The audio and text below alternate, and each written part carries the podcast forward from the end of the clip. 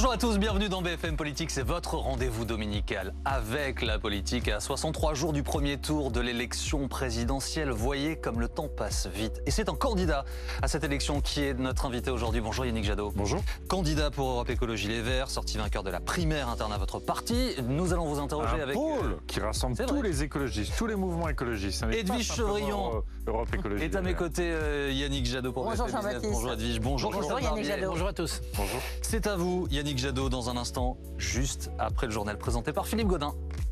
Et l'actualité de cette mi-journée, c'est après le match des meetings, le match des chiffres. Marine Le Pen, Éric Zemmour à égalité dans un sondage Ipsos Steria pour le Parisien. Tous les deux à 14% et tous les deux retoqués au premier tour, battus par Valérie Pécresse. Loïc Besson, vous êtes à Reims où se tient le Conseil national du Rassemblement national. Comment réagit-on à ce nouveau sondage qui place donc Marine Le Pen à égalité avec Éric Zemmour? Ce sondage, on le balait d'un revers de main ce matin en expliquant que toutes les autres études cette semaine montraient qu'au contraire, Marine Le Pen était devant Valérie Pécresse et plus encore devant Éric Zemmour. Il n'empêche qu'il ne tombe euh, pas au bon moment pour l'équipe de Marine Le Pen. Pour dire les choses honnêtement, euh, ce sondage, il a commencé à circuler sous le manteau avant même le début du meeting. Marine Le Pen était en réunion justement avec euh, son équipe. Voilà ce qu'on a dit. C'est embêtant dans l'entourage de Marine Le Pen. On nous invite maintenant désormais à regarder les prochains. Là où d'habitude on nous explique que les meetings n'ont aucun impact direct sur les sondages parce qu'ils s'adressent seulement aux militants, on veut croire dans l'équipe de Marine Le Pen que la candidate a su s'adresser à tous les Français, à leur cœur, notamment dans sa conclusion, vous savez, ces 10 minutes où elle s'est livrée personnellement, intimement même. Loïc Besson avec Thomas Loriot à Reims pour BFM TV. Du côté de chez Zemmour, on est plutôt satisfait évidemment de ce dernier sondage. Écoutez la réaction de Denis Sieslik, responsable des parrainages pour le parti Reconquête.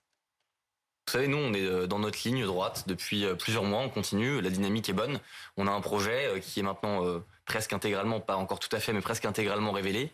On continue à avancer nos propositions, notre stratégie de campagne qui est claire, c'est l'union des droites. On parle à des électeurs LR et RN parce qu'on pense qu'on est les seuls à pouvoir faire l'union. Regardez la dynamique dans les sondages qui vous intéressent tant. Et moi, je vous dirais que fondamentalement, ce que fait Madame Le Pen, les petites punchlines de Madame Pécresse, tout cela ne m'intéresse pas. Ce qui m'intéresse, c'est le fond et les multiples propositions que nous avons fait hier. À l'actualité de ce dimanche, c'est aussi ce triste épilogue dans l'affaire du petit Ryan. Après cinq jours de recherche et de mobilisation totale, le petit garçon a été retrouvé hier soir en fin de journée. Malheureusement, il n'a pas survécu. Émotion mondiale pour ce petit garçon dont le sauvetage avait ému le monde entier. Et puis euh, des images aussi impressionnantes ce dimanche. Le cyclone Batsirai s'est abattu cette nuit sur Madagascar. Des rafales à plus de 235 km/h. Les secours commencent tout juste à intervenir. Les premières images, vous le voyez, sont impressionnantes. Les maisons ont été littéralement soufflées. On redoute désormais euh, des inondations de grande ampleur. On se retrouve à 13h pour Affaires suivantes avec Dominique Rizet. Pour l'instant, BFM Politique avec Jean-Baptiste Boursier.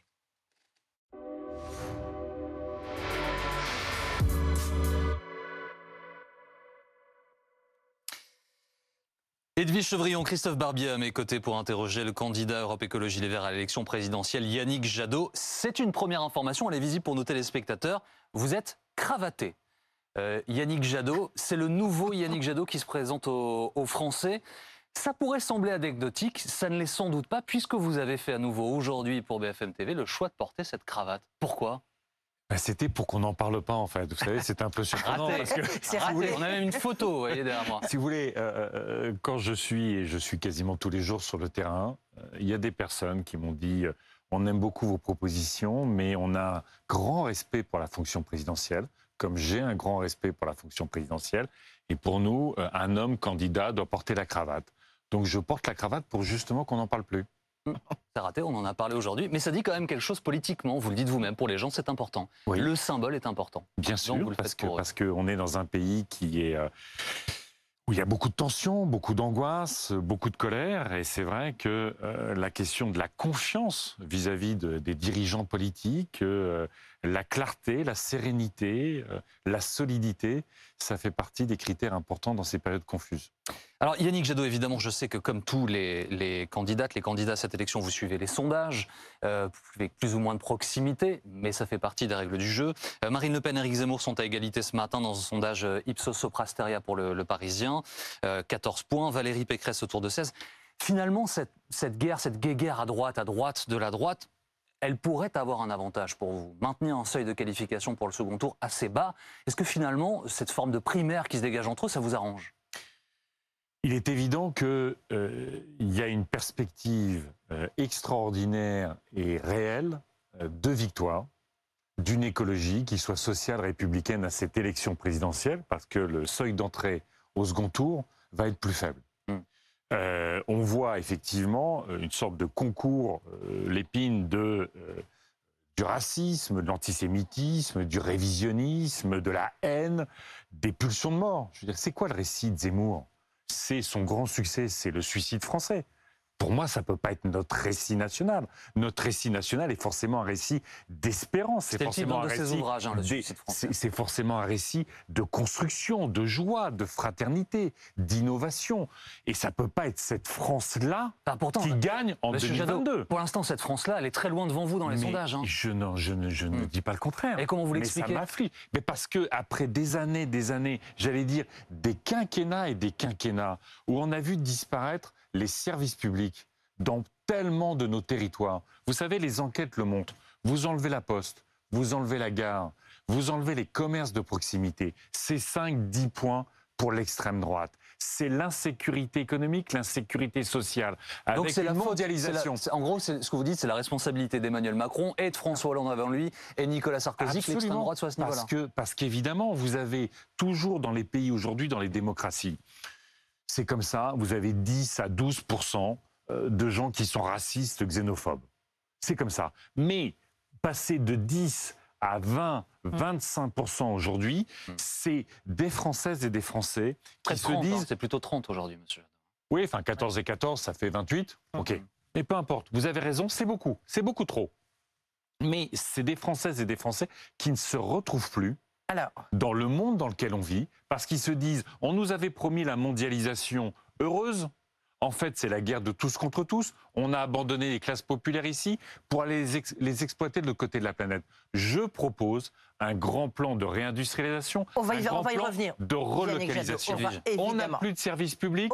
Nous proposons la proximité des services publics. Et c'est comme ça, juste pour finir, c'est comme ça qu'on va reconstruire une société de la bienveillance où l'autre n'est plus une menace, n'est plus un adversaire, mais est un enrichissement, une ouverture, et le lien social est au cœur de notre projet. Nous allons rester un instant sur les sondages Annick Jadot, parce qu'il y a quelques mois, voire quelques semaines, vous étiez au-dessus de 10%. Aujourd'hui, vous êtes entre 5 et 8 en fonction euh, des sondages. Qu'est-ce qui se passe dans votre campagne?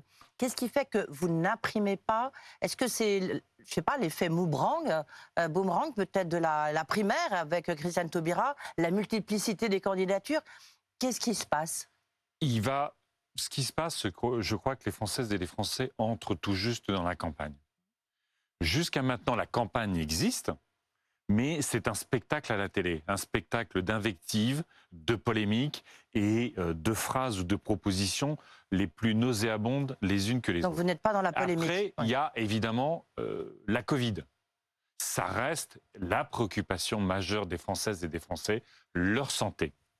Nous sommes en train d'entrer dans la campagne électorale. Et je ne doute pas, Madame Chevrillon, que les Françaises et les Français vont maintenant non plus s'intéresser à quel bouc émissaire nous est proposé comme euh, sacrifice euh, pour régler nos problèmes, mais quelles sont les candidates et quel est le candidat qui apporte des réponses sur la santé, sur l'emploi et le pouvoir d'achat, et évidemment sur les deux sujets que les écologistes sont les seuls à considérer comme absolument essentiels, mmh. le climat et l'effondrement du vivant. Parce que ça, nous, ce sont nos priorités et c'est les grands défis de l'humanité dont personne d'autre ne s'occupe. Pour que les Français puissent comparer les propositions, rien de mieux que des débats télé avec tous les candidats. On a eu cela il y a cinq ans. Sauf que là, on a un sortant qui va être candidat et rien ne l'oblige légalement et beaucoup lui déconseillent politiquement d'aller dans un tel débat de premier tour où vous seriez 10, 12, 14 en fonction des qualifiés. Euh, que dites-vous au président pour lui dire venez débattre, n'ayez pas peur et c'est votre devoir? Les Françaises et les Français euh, vont sortir de ce quinquennat avec beaucoup de fatigue, beaucoup de lassitude à cause de la pandémie et euh, des interrogations légitimes sur notre modèle de société. Souvenez-vous, au début du Covid, tout le monde parlait du monde d'après. C'était l'enjeu, c'était quelles leçons nous tirons de notre fragilité système de santé, de notre vulnérabilité économique, de, euh, de ce qui nous rassemble ou de ce qui nous divise. Eh bien, euh, la responsabilité du président de la République, comme de tous les actrices et acteurs politiques, c'est évidemment d'offrir aux Françaises et aux Français un grand projet. On est un pays politique. Vous l'appelez On est un pays d'idées. Vous lui demandez bien Yannick. Jadot de descendre dans l'arène et de débattre Mais il a radie personne sûr. contre lui. Il a radie personne contre lui. Mais et alors, il gouverne Ah oui. Mais moi, enfin, pas propositions. Non, non, attendez. Moi, mon sujet, Donc à sa place, vous iriez. L'ambition- que À j'ai sa dans place, cette vous campagne. iriez. Vous, vous seriez Emmanuel sûr. Macron, vous iriez face à 10 parce que, candidats. parce que la- notre démocratie en a besoin. On va pas jusque je sais pas quand dans cette campagne simplement comparer euh, euh, euh, combien il y a de nazis chez Zemmour et combien de nazis chez Le Pen. La France, elle mérite mieux, elle mérite mieux que ça. Notre, notre, encore une fois, notre, notre devise, et on- je veux en parler dans cette campagne, c'est liberté, égalité, fraternité. C'est pas racisme, antisémitisme Ouais. et révisionnisme. Donc, vous voyez, on a eu un débat euh, au Parlement européen. Eh. C'était un beau débat sur l'Europe. Bah, euh, non, c'était une attaque contre la France Pardon? Devant le Parlement européen. Pardon? Oui. Pourquoi? C'est le- les discours que vous avez tenus, le Mais discours qu'a dites-moi tenu Jordan dites-moi Bardella. un élément de mon discours. Hmm. Dites-moi un élément de mon discours qui n'était pas européen.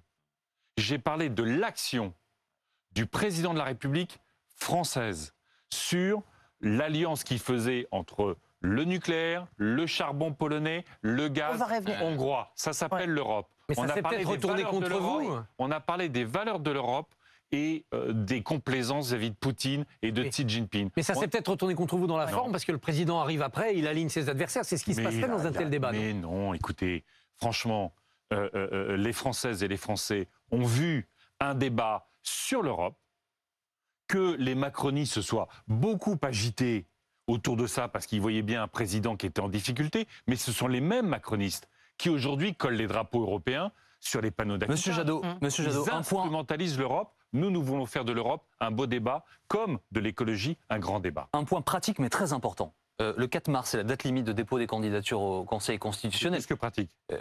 Oui. Oui. Non, mais c'est efficace.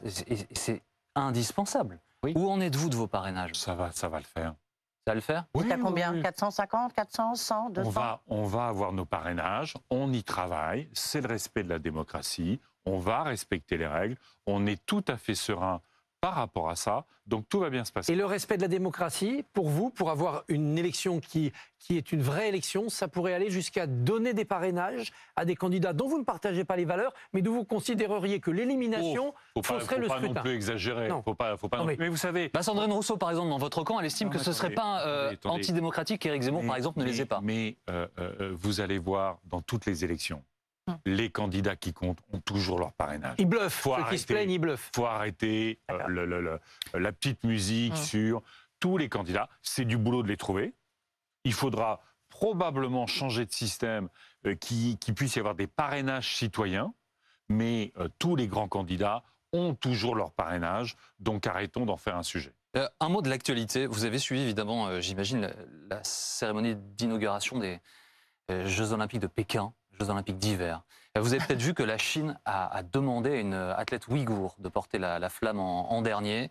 Euh, Ces Jeux Olympiques qui font une polémique immense parce qu'il n'y a pas de neige hein, en fait euh, à, à Pékin. La France a boycotté diplomatiquement cet événement, Non. mais pas sportivement. Non, pas non, sportivement. Elle Bah n'était pas à la, elle n'était pas à la cérémonie, euh. Monsieur Jadot. Elle va aller aux Jeux Olympiques. Elle ira. La Ah bah oui, elle ira.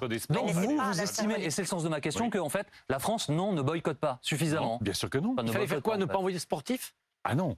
Moi, je ne suis pas pour prendre en otage les sportifs. Vous savez, dans Mais la c'est c'est- c'est ce Attendez, non, attendez, laissez-moi m'expliquer. C'est une Dans la vie sportive, la ministre des Sports, c'est une sportive. Non, elle est ministre. Oui. Si elle est sportive, elle est plus ministre. Et elle vient Il faudrait quand même que ces soutenir ministres les sachent athlètes. à peu près ce qu'ils font dans la vie. mais elle vient il y en a qui soutenir écrivent les des bouquins, athlètes, elle il y en a vient- qui passent leurs vacances à Ibiza. Vous me dites que maintenant la ministre des Sports, elle est d'abord sportive. Non, elle Non, est d'abord ministre des Sports. Mais elle va soutenir les athlètes. parlera elle va au nom de la. France. Elle parlera au nom de Mais la elle va France. pas parler. Moi, je ne suis pas pour prendre en otage les sportifs. Ce pas les sportifs qui ont décidé d'aller servir euh, le régime dictatorial chinois. Ce pas les footballeurs qui ont choisi d'aller Hmm. d'aller servir le régime dictatorial qatari pour la Coupe du Monde. Pardon, Donc, mais moi, ils ont, ils une conscience d'individu aussi, Yannick Jadot, c'est euh, c'est c'est leur sportif. conscience à eux. Mais quand vous êtes sportif, il faut pas, faut pas toujours mélanger. Bah. C'est, ce sont des États, ce sont des États qui participe à la décision des lieux où se, se déroulent les grands événements sportifs. Moi, j'ai appelé évidemment au boycott on voit votre tweet à l'antenne. Diplomatique de, euh, des JO de Pékin, parce que on l'a vu d'ailleurs. Xi Jinping avec Vladimir Poutine en font une scène pour se mettre en valeur. Ils instrumentalisent le sport et toutes les valeurs magnifiques. Qu'est-ce qu'il fallait faire, Yannick Jadot, alors selon Ne pas vous, président de la République, ministres. Ne pas envoyer deux ministres. Du tout. C'est simple. Mais il y a plein de pays qui le font.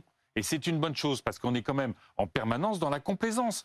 Souvenez-vous, il y a euh, euh, un peu plus d'un an, le président de la République française signait un accord ou concluait un accord d'investissement avec la Chine, au moment où nous regardions sur votre chaîne de télé les manifestants pro-démocratie à Hong Kong se faire réprimer dans le sang, et les Ouïghours euh, subir un génocide. Mhm. Eh bien, pour ma part, pour les écologistes, il n'y a pas de complaisance avec Poutine, il n'y a pas de complaisance avec Xi Jinping. On discute avec ces États. Bien sûr qu'on discute avec ces États, mais on arrête les complaisances qui mettent toutes nos valeurs en, en, difficulté. Ça ne peut pas aider la discussion d'envoyer une ministre à un moment donné soutenir ses, euh, athlètes Vous pensez vraiment que euh, le ministre des Sports va discuter avec Xi Jinping de la situation des Ouïghours bah Non, justement, elle va soutenir les athlètes. Justement, elle va soutenir les athlètes. Attendez.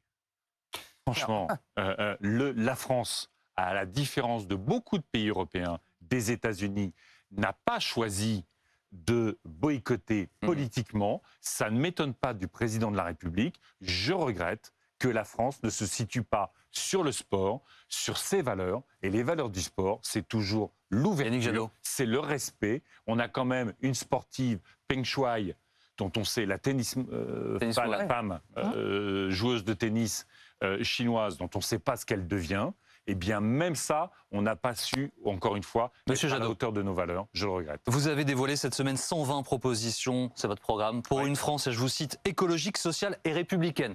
Que vous considériez qu'elle n'est pas suffisamment écologique, on peut le comprendre, c'est presque d'évidence de votre point de vue.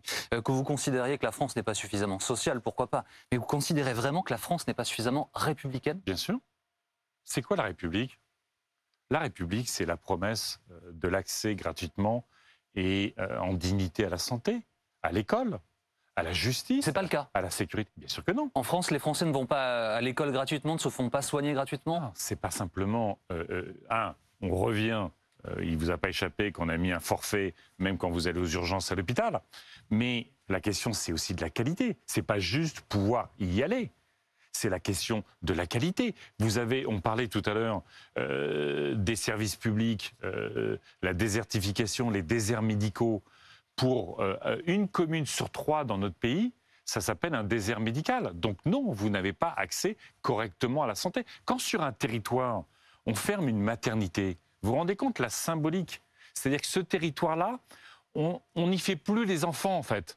On donne plus naissance sur ces territoires-là. C'est une symbolique extrêmement lourde. Donc nous voulons Eric Zemmour, il propose 10 000 euros hein, pour les gens qui donnent naissance à des enfants. À travers, à travers le projet écologiste, c'est à la fois euh, la promesse d'émancipation individuelle et collective, qui est une promesse républicaine, c'est la promesse de sécurité et de justice, c'est la promesse d'une éducation et d'une santé très très forte, et nous mettrons notamment l'école et la santé au cœur de notre projet. Donc oui, c'est une promesse républicaine. Dans cette perspective-là, c'est-à-dire changer le modèle productiviste, renforcer les services publics, tout cela au service de l'écologie, il y a un mieux-disant du côté de chez Jean-Luc Mélenchon. Il y a plus de radicalité, et quand on voit ses propositions, la forêt, la mer, on a l'impression que le vert chez lui l'a emporté sur le rouge, et qu'il a donné une force révolutionnaire que peut-être vous n'osez plus donner. Moi, je veux gouverner. J'ai une différence peut-être avec Jean-Luc Mélenchon, c'est que je veux gouverner ce pays et que euh, on est le seul projet, vous parlez de radicalité, on sera le seul projet qui euh, s'aligne sur la recommandation, j'allais dire l'exigence des, scientifiques, de ne pas dépasser 1,5 degré de réchauffement. On a eu il y a deux jours 1400 scientifiques, 1400 scientifiques qui ont appelé à un sursaut. Le climat est le plus grand défi de l'humanité. Nos paysans, nos stations de ski, les Françaises et les Français qui ont trop chaud Jean-Luc Mélenchon le dit, hein, Christophe a bien raison, Yannick Jadot. D'accord, mais moi, euh, je veux dire, on a travaillé à la crédibilité d'un projet de transformation. Il n'est pas crédible son projet? Mais je ne compare pas Jean-Luc Mélenchon. vous dites, moi, il est crédible. Oui, parce que nous avons travaillé à ce projet-là. Donc à des compromis. et c'est un projet qui, peut-être c'est une différence, C'est un projet qui utilise le levier européen pour mener tous ces combats, parce qu'on a besoin à la fois d'une grande politique industrielle française et une grande politique industrielle européenne. Ce qui fait dire à Émeric Caron, euh, Yannick Jadot, que vous êtes l'écologie molle et libérale. Et Émeric Caron, il fait ce qu'il veut. Regardez les, les jugements des associations de protection des animaux. C'est moi le premier. Donc, hum. nous agissons. Après, chacun joue ses petites affaires personnelles. Moi, j'ai besoin de l'Europe. Je crois en l'Europe. Vous savez, pour moi, être français, c'est à la fois avoir les pieds sur terre, donc être responsable et rationnel, c'est avoir les pieds dans la terre pour faire vivre cette terre, mais c'est avoir le, regard sur l'horizon européen et sur l'horizon universel. Et quand je défends la démocratie, je la défends pas simplement pour les Français, je la défends pour les Ukrainiens, je la défends pour les Russes, je, la défends pour les Chinois. Nous y reviendrons, et ça, c'est une grande différence avec beaucoup des, de des personnes que vous avez mentionnées. De BFM Politique dans un instant en direct sur BFM.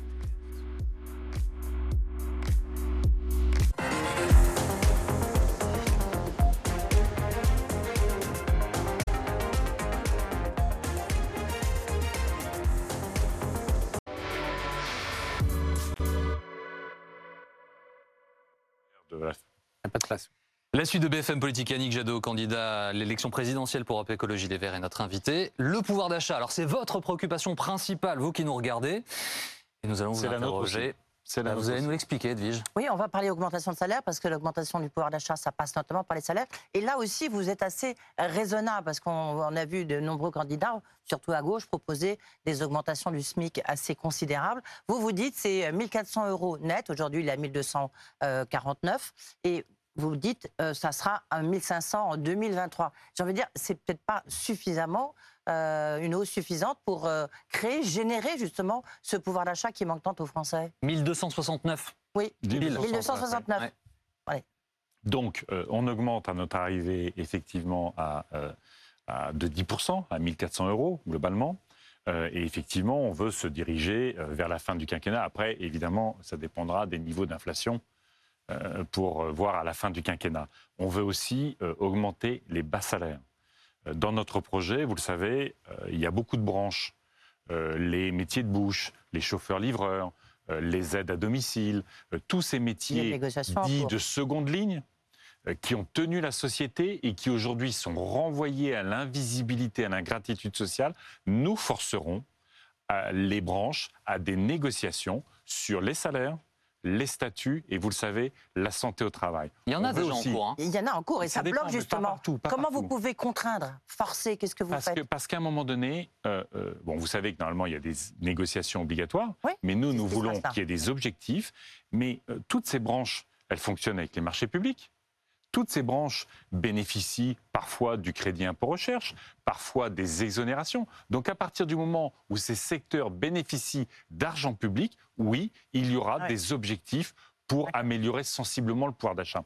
Vous savez que j'étais il, y a quelques, il y a quelques semaines sur les salariés des plateformes. Euh, là, c'était euh, Decathlon, mais c'est la même chose. Au bout de 10, 12, 15 ans, ces personnes-là sont salariés, au bout de 10, 12 ou 15 ans, vous êtes toujours au SMIC. C'est choquant. C'est humiliant pour ces personnes et ces femmes, y compris qui n'ont jamais arrêté pendant la pandémie. C'est le problème du SMIC. Oui, il va falloir augmenter. C'est pour ça que je parle aussi des bas salaires. Et puis, c'est évidemment dans la fonction publique, le dégel du point d'indice. Et puis, euh, dans l'éducation, on est très en retard par rapport à la moyenne européenne, par rapport à la moyenne OCDE. Ça dit parfois le, désinvestissement que nous avons dans notre école, comme nous l'avons dans notre université. Et donc, on fera 20% en moyenne dans l'école, on fera plus 10% en moins à la santé, dans l'hôpital. Évidemment, pour comprendre comment vous faites, je suis obligé de vous demander comment vous allez le financer. Alors, euh, Et c'est ce que vous avez chiffré Oui, on l'a chiffré. On va euh, euh, augmenter, on va remettre en place un impôt sur la fortune, un impôt de solidarité qui ciblera les 1% les plus riches. Donc à partir de 2 millions d'euros de patrimoine, on commencera à rentrer dans l'impôt de solidarité sur la fortune. Je viendrai sur sa dimension climatique. Donc c'est 1% de 2 à 8 millions de patrimoine, 2% de 8 millions à 1 milliard, 3% au-delà. Et en fonction de votre patrimoine. Vous savez qu'une grosse partie euh, Résidence de l'impact climatique des plus riches, c'est à travers le patrimoine financier. Donc on fera un malus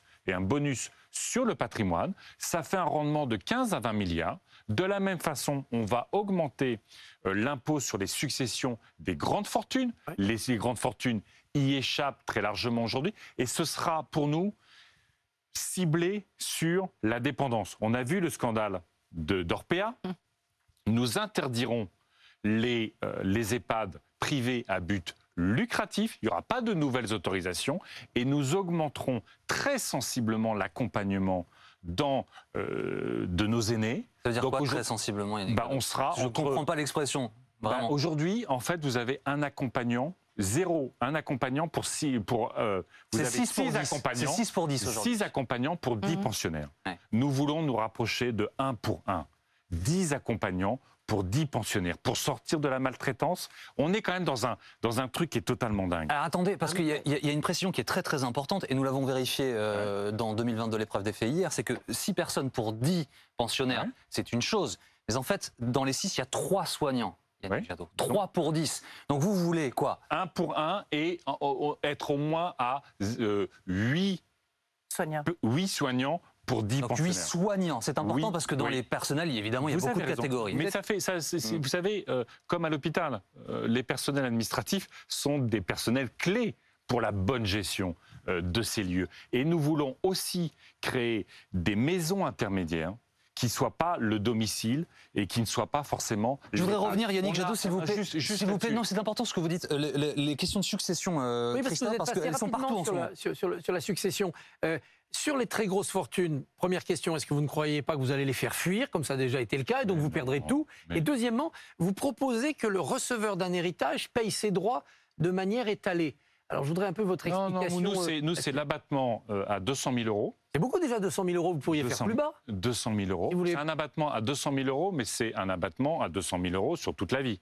C'est pas 200 000 euros euh, tous les 5 ans, tous les 6 ans ou tous les 15 Pourtant, ans. ça aide, ça aide les grands-parents à aider, c'est- eh à ben, aider leurs, justement, leurs enfants. Justement, nous, nous voulons que l'abattement porte aussi sur la succession pour les petits-enfants. Vous savez qu'aujourd'hui, l'abattement porte essentiellement sur euh, les, euh, la- les successions directes. En fond, Et pour que- ouais. Voilà. Et qu'en fait, nous, ce que nous voulons aussi, c'est que cet abattement-là porte sur les petits-enfants, parce que souvent, au fond, c'est les petits-enfants qui ont besoin aujourd'hui d'hérit- d'hériter plutôt que les enfants. Donc l'abattement sera sur les petits-enfants jusqu'à 200 000 euros, mais c'est vrai que, comme le propose d'ailleurs le Conseil d'analyse économique, comme il y a un consensus aujourd'hui parmi les économistes, quand vous avez une très grande fortune, vous devriez être taxé à 40%, 45%. Aujourd'hui, vous l'êtes à à peine 10. Eh bien, nous sortirons les exonérations, les euh, dérogations, tout ce qui permet de fuir la juste euh, participation à la solidarité L'assurance vie, euh, la résidence principale, du travail et puis... les entreprises, d'accord, vous ne supprimez sûr, pas du bien sûr. Vous vous-. Ils vont fuir carrément le pays. Il n'y aura plus d'entreprise, il n'y aura plus de pays, il n'y aura plus de pays, il n'y aura plus rien. Les gens vont fuir. Ben, franchement, est-ce qu'à un moment donné, enfin, euh, les grandes fortunes, ils ont été vaccinés gratuitement. Les grandes fortunes, ils utilisent les routes.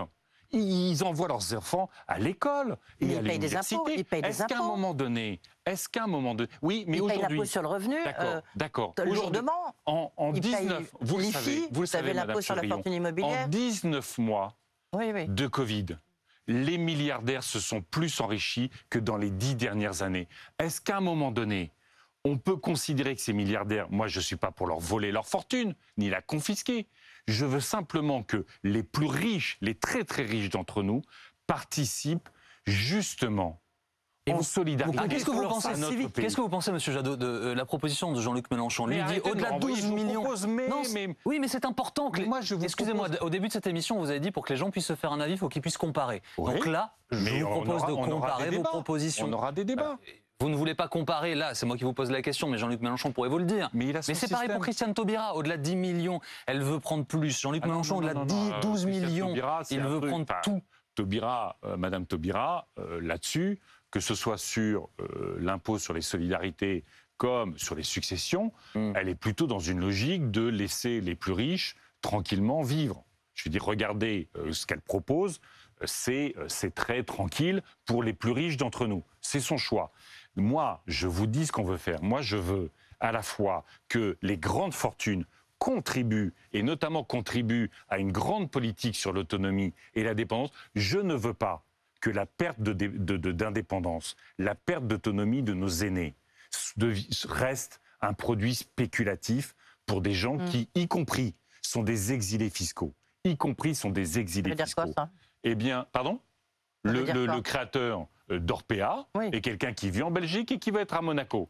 Et pourtant, ces structures ont bénéficié de soutien public et d'exonération fiscale pour investir dans ce truc. Il faut sortir de soit ce vous comptez sur leur sens civique et moral, et certains n'en ont pas beaucoup, soit vous faites des lois pour les, leur interdire de s'exiler. Comment faire mais Comment vous, faire Mais vous voyez bien, moi je suis tout à fait euh, favorable au système à l'américaine.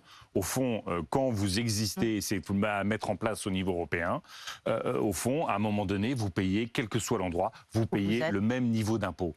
On ne peut pas euh, y compris c'est un enjeu européen très puissant. L'harmonisation de la fiscalité. Hein. C'est pour ça qu'il faut être pro-européen. Parce qu'on ne peut pas accepter que les Belges, les Luxembourgeois, les Néerlandais et d'autres pays. C'est un peu pieux, ça, non Non, non, non, non. on va y arriver. Il faut y arriver.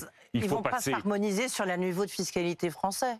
Mais arrêtez de. Non, non, mais je, il, y a, des pays du nord de l'Europe, des pays du nord de l'Europe et ailleurs où, au fond, on paye plus d'impôts. Est-ce qu'on va quand même sortir de cette pandémie? Ça serait quand même une bonne nouvelle en se disant waouh, on a sacrément besoin de l'hôpital public, on l'a sacrément maltraité. En tout cas, les gouvernements, Macron, Hollande, euh, Sarkozy ont maltraité l'hôpital public. Il faut, on est dans une société, vous le savez, vous, qui, qui, pilotez euh, des émissions autour de la compétitivité, de l'avenir de l'économie, c'est quoi le cœur de l'économie de demain? C'est l'intelligence c'est la connaissance, c'est l'innovation. Les entreprises. À travers les entreprises. Mais pour ça, c'est pas s'aligner sur les coûts de travail des Chinois ou des Brésiliens. C'est construire par l'éducation, par l'université, par la recherche publique, Avançons, l'économie de l'intelligence. propositions autour de deux parmi les 120 propositions que vous avez euh, développées cette semaine. Je finis. Juste d'une phrase, s'il vous plaît, qu'on puisse avancer là-dessus ça sera la responsabilité environnementale et la responsabilité sociale qui seront le cœur de notre économie de demain. La sécurité, Yannick Jadot, c'est important aussi pour les Français. On entend beaucoup les candidats de droite, droite de la droite, euh, parler de sécurité. Peut-être qu'ils ont à justifier d'un bilan très, très bien. Mais euh, vos propositions à vous, vous, vous souhaitez organiser une conférence du respect de la confiance entre la police et la société. J'allais vous dire, avec un peu de provocation, ça fait très gauche. Quoi. On va se réunir, on va discuter. Mais concrètement, ça, aurait dû être, ce qu'a fait le. que faites-vous concrètement C'est ce qu'aurait dû faire le Beauvau de la sécurité. Que faites-vous concrètement, Monsieur Jadot Je discute avec tous les, enfin, avec beaucoup de syndicats de police, pas tous les syndicats de police. Alliance, par exemple, vous parlez pas avec eux euh, parce que, euh, je veux dire aujourd'hui, pas parce que regardez ce qui s'est passé, regardez leurs revendications. Euh, leur, leur, leur, sujet, c'est de taper, taper, taper sur la justice. C'est au fond, et j'ai vu la réception qu'a eu M. Zemmour, vous vous rendez compte M. Zemmour va là-bas, il parle du. Au fond, il veut une société de milices avec l'autodéfense. Mais qu'est-ce que vous voulez, vous, alors? Alors, ce que nous voulons. Au-delà de cette conférence. C'est pour ça que je vous dis, la, la, discussion que j'ai avec les syndicats de policières et de policiers, c'est un, nous voulons retrouver du sens à notre mission. Parce qu'ils ont perdu le sens. Ils sont engagés en ayant des salaires qui sont très peu élevés, et vous le savez, très peu élevés, vous avez des conditions de travail très difficiles. Donc on redéfinit les missions, on sort de la politique du chiffre. Ça, c'est la perte de sens absolue pour les policières et les policiers. C'est que toutes les semaines, euh, il y a le ministre de l'Intérieur qui leur dit Je fais une émission de télé la semaine prochaine, j'ai besoin de temps de contravention sur tel sujet ça les empêche de faire de la prévention, ça les empêche d'être sur la voie publique. Un policier, quand il veut faire ce métier, c'est pour être sur la voie publique aider les Françaises et les Français. Donc c'est de la police de proximité, c'est de la police sur la voie publique. Moins de paperasse, moins de politique du chiffre, plus vous comprenez que c'est abstrait, ce que vous dites là, c'est abstrait. C'est-à-dire que vous, président de la République, en avril, il se passe quoi en mai En mai, vous réunissez les gens et vous dites, bon, discutons, réfléchissons à comment on fait mieux les choses. Enfin, Alors soyez concret, mais expliquez-nous. Mais enfin, c'est quand même extraordinaire que euh, l'idée est d'accorder de la crédibilité à la droite. Il y a eu Sarko, moins 12 000 policiers en plus. Le renseignement local sacrifié. Il nous a fait la guerre en Libye qui continue à dévaster le Sahel. Mm. Ça, c'est la crédibilité de la droite avec, avec le président Macron. Vous avez vu les chiffres. Qu'est-ce qui vous fait dire que c'est crédible? Ah ben je vous dis que c'est pas crédible ce qu'ils font, justement. Alors vous, non, mais concrètement? Le président Macron, regardez les statistiques, augmentation de l'insécurité dans bien des domaines. Eh bien nous, nous voulons être efficaces. pour être efficace, il faut effectivement sortir de la politique du chiffre, qui est une politique de communication, qui n'est pas une politique de sécurité, de prévention auprès des Français. Peut-être mettre des caméras quand même. C'est pas Mais- le cas dans toutes les villes dirigées Mais par. regardez, euh, dans pas mal de villes, il y a des caméras Ouais. et il n'y a pas de problème. Et vous serez pour, vous vous prévention-là. avez- Non, mais attendez, vous avez nos maires qui ne cessent de réclamer plus de présence de policiers, de police nationale, formés. Ça, c'est la revendication de nos maires tous les matins. Et revendication à laquelle n'accède pas, malheureusement, toujours le ministère de l'Intérieur. Donc, il nous faut plus de personnel. Donc vous allez recruter. Oui, d'ailleurs, il y a déjà 10 000 euh, postes de policiers prévus. Tant mieux, on les confirme. C'est une très bonne idée. Donc vous Mais- confirmez ce qui a été mis en place et vous en recrutez d'autres? Mais on là, le problème, c'est qu'aujourd'hui, vous avez des policiers, ils s'occupent, vous, allez, vous pouvez aller au commissariat pour faire une procuration de vote. Hmm. C'est le rôle de la police? Non. Donc vous la ferez où? Bah, on fait ça à la mairie, c'est très bien, il y a des services administratifs à la mairie. Donc, sortir les policiers de plein de, de- de- de- de missions qui sont inutiles pour la protection républicaine. Euh, ils s'occupent beaucoup de la pénitentiaire, ça mobilise beaucoup de, péni- de policiers. Est-ce qu'il faut que ce soit en permanence les policiers qui s'occupent de la pénitentiaire? Pas sûr. Je vous ai dit plein de missions de paperasse, ça les empêche d'être sur la voie publique. Une politique du chiffre qui les empêche de prévenir et de combattre les réseaux de combattre les réseaux, de mener les enquêtes. Il y a une incroyable frustration de la police de ne pas pouvoir exécuter. Eh bien, nous rendrons la police à sa mission première, la protection des Françaises et des Français, d'abord sur la voie publique. Sujet de société, euh, Christophe. Vous aviez pris position pour la gestation pour autrui éthique Ouais. et euh, euh, ça n'est plus dans votre programme. Ce qui est dans le programme, c'est l'ouverture d'un débat sur la, sur la GPA. Est-ce que vous avez dû reculer parce que dans votre parti, on n'était pas d'accord? Toujours Est-ce la que- même position. J'ai toujours la même position. Un, il y a un principe de base. Aucune marchandisation du corps des femmes. D'où le éthique. Aucune rémunération. C'est le principe de base absolu. Mais pour une sœur, pour un Mais frère, voilà, exactement. un ami. Et ben voilà, Très bien. c'est exactement la situation sur laquelle on pourrait réfléchir. Si vous avez une personne qui, euh, une femme qui, pour sa sœur, est prête à, euh, à- Porter un enfant. à porter un enfant, eh ben, je demande à ce qu'on réfléchisse Mais- au cadre légal. Mais ça s'arrêtera là. Pas de marchandisation. Pas de marchandisation. Je vais répéter une troisième fois, pas de marchandisation. Oui, mais vous ouvrez juste le débat. Vous ne proposez pas une loi. Ça ne sera pas fait garanti dans vous les 100 voyez, jours. Vous voyez bien que c'est des situations très Oui. particulières euh, auxquelles on peut réfléchir, mais franchement, euh, le, débat, sauf. le débat qui serait au fond commencer à ouvrir une sorte de rémunération euh, quand une femme porte un, un enfant pour d'autres, et ça, moi, je ne mettrai pas un doigt là-dedans. En revanche, vous voulez légaliser le cannabis. Ah oui, Est-ce que vous en consommez vous? Non. J'en ai consommé, hein. je veux dire, j'ai pas de, j'ai pas de souci avec ça, comme beaucoup de Françaises et de Français. Euh, oui, parce que, vous voyez, typiquement, on parlait euh, de là où on met euh, la police. Ouais. Vous savez, officiellement, tout le monde est contre. Vous discutez avec les policières et les policiers, ils vous disent, on aimerait bien passer notre temps à autre chose qu'à verbaliser des consommateurs. On aimerait bien pouvoir enquêter et démanteler les gros trafics de drogue, des drogues dures. Oui, aujourd'hui, euh, pour des enjeux de santé, d'abord de santé publique, trop de gamins sont entrés dans l'addiction vis-à-vis du cannabis. Moi, je veux qu'on puisse les suivre, les détecter et les sortir de l'addiction. Je veux aussi qu'on sorte les quartiers des mafias qui les gangrènent autour du cannabis. Bah, Il y aura autre chose que le cannabis. Ils vendront du Ouais. crack. Mais c'est pas ce qui se passe. Oui, mais c'est pas, pas les mêmes drogues. Attention, Ah ouais, ne mélangez pas. les trafiquants, ils le trouveront autre cannabis. chose, les Mais non, mais non, commerce. c'est pas, c'est pas, c'est pas les mêmes trafics. Regardons ce qui se passe dans d'autres pays. Est-ce qu'à un moment donné, on peut constater, simplement constater ensemble, la France est le pays européen le plus répressif et celui où on consomme le plus et où il y a le plus d'addiction des jeunes? Est-ce qu'on peut regarder ce qui se passe ailleurs, ce qui va se passer en Allemagne? Encadrement de la production, encadrement de la vente, formation de celles et ceux qui vendent aux enjeux de santé et d'addiction. Et on met nos policiers sur les drogues dures et sur les trafics. Eh bien, je peux vous dire que ça, c'est une politique d'efficacité, de responsabilité. Vous vous rendez compte où on en est? J'ai visité une entreprise à Angers qui travaille sur le cannabis thérapeutique. Thérapeutique, c'est pour les cancers. Sclérose en plaques, soins palliatifs, c'est un enjeu essentiel. On a une start-up qui travaille avec le CNRS, financée par la BPI. Eh ben, elle ne peut pas produire de cannabis thérapeutique à cause du ministère de l'Intérieur. Cette entreprise-là, ça peut être le BioNTech de demain sur le cannabis Ouais. thérapeutique. On a, le gouvernement a voulu arrêter euh, le CBD, qui n'est pas euh, psychotrope. Vous savez, c'est pas une drogue, mais simplement parce qu'il y a cannabis dedans. Est-ce qu'à un moment donné, on peut être juste intelligent, efficace et surtout lutter contre l'addiction de nos enfants. Alors, dans un autre sujet, euh, vous êtes engagé à nommer une femme à Matignon comme Premier ministre. Première. comme Première, ministre. Absolument. Vous avez raison. Est-ce que vous avez déjà une idée? Je ne sais pas, ça peut être Sandrine Rousseau, on n'est pas euh, encore, Christiane on n'est pas encore à la ah oui, mais on, pas vous êtes engagé. Oui, mais vous êtes mais engagé. Je bien sûr, bien sûr. Il faut quand même penser à quelqu'un. Bien sûr, je m'y engage. Donc vous avez une Pourquoi idée? je m'y engage? Parce que euh, on a besoin euh, dans notre pays d'affirmer l'égalité femmes-hommes. Ça veut dire quoi?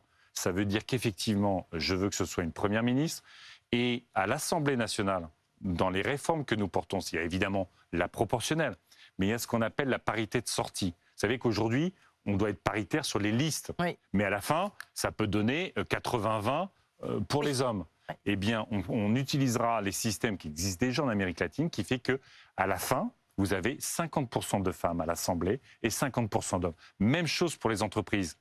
Vous savez qu'il y a cet enjeu de rattrapage des rémunérations des femmes. Hmm. Il y a des discriminations. Ça bouge, eh ben, ça bouge. Nous mettrons le système à l'islandaise qui fait que l'entreprise, c'est pas à la salariée de, de demander et de, euh, de prouver qu'elle est discriminée du point de vue de son salaire ou de son statut. C'est à l'entreprise de prouver pourquoi il y a une discrimination? Eh ben, en Islande, les salaires des femmes sont en train enfin de rattraper les salaires des hommes. C'est une très bonne nouvelle, nous mettrons en place. Monsieur Jadot, vous l'avez évoqué au début de cette émission, la crise aux, frontières de l'Ukraine avec la Russie. Euh, Emmanuel Macron se rend à Moscou pour échanger avec euh, Vladimir Poutine. Quel doit être le message de la France pour la Russie? Moi, j'aurais aimé que le président Macron commence par Kiev.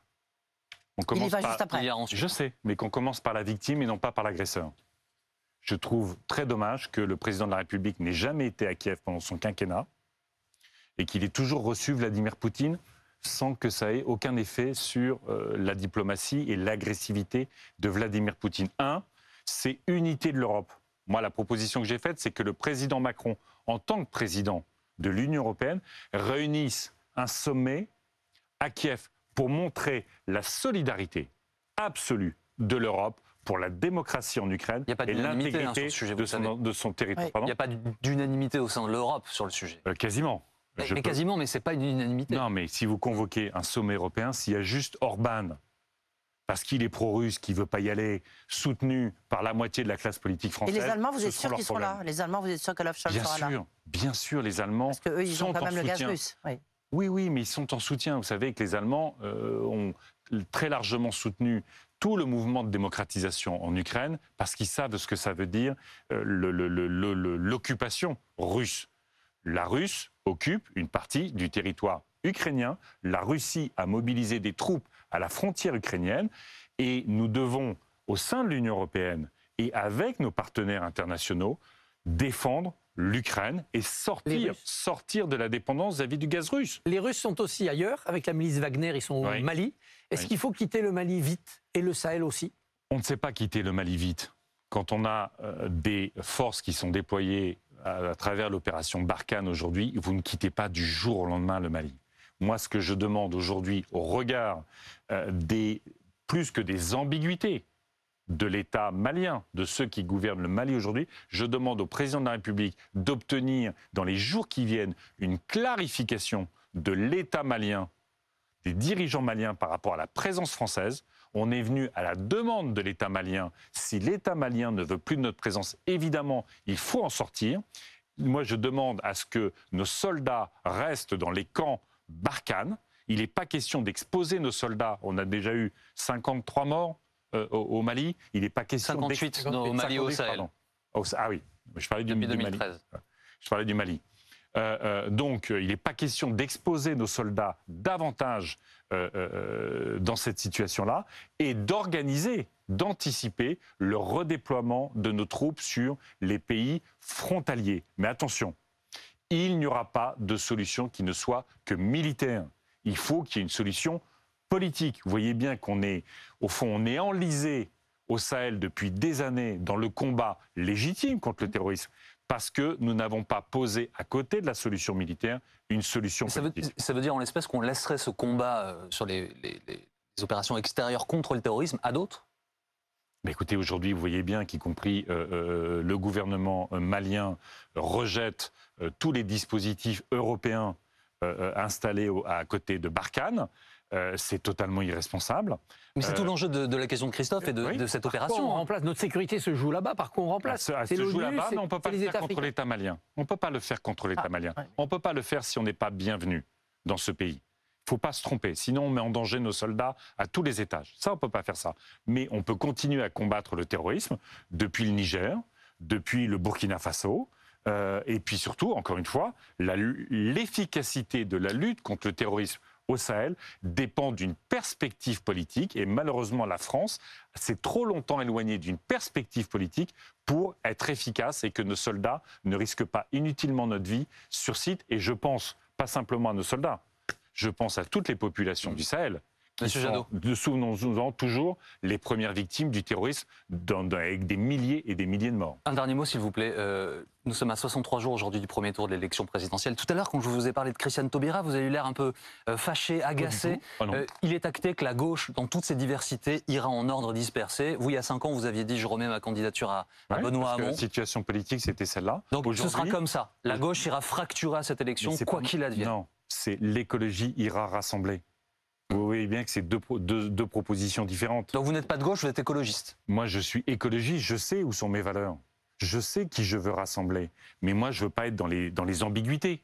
Je ne veux pas être dans les demi-mesures. J'ai lu encore une interview euh, de Christiane Taubira ce matin dans le JDD. Il n'y a pas le mot climat, il n'y a pas le mot environnement. C'est son choix. Je ne la critique pas. Mais moi, je suis le candidat de l'écologie.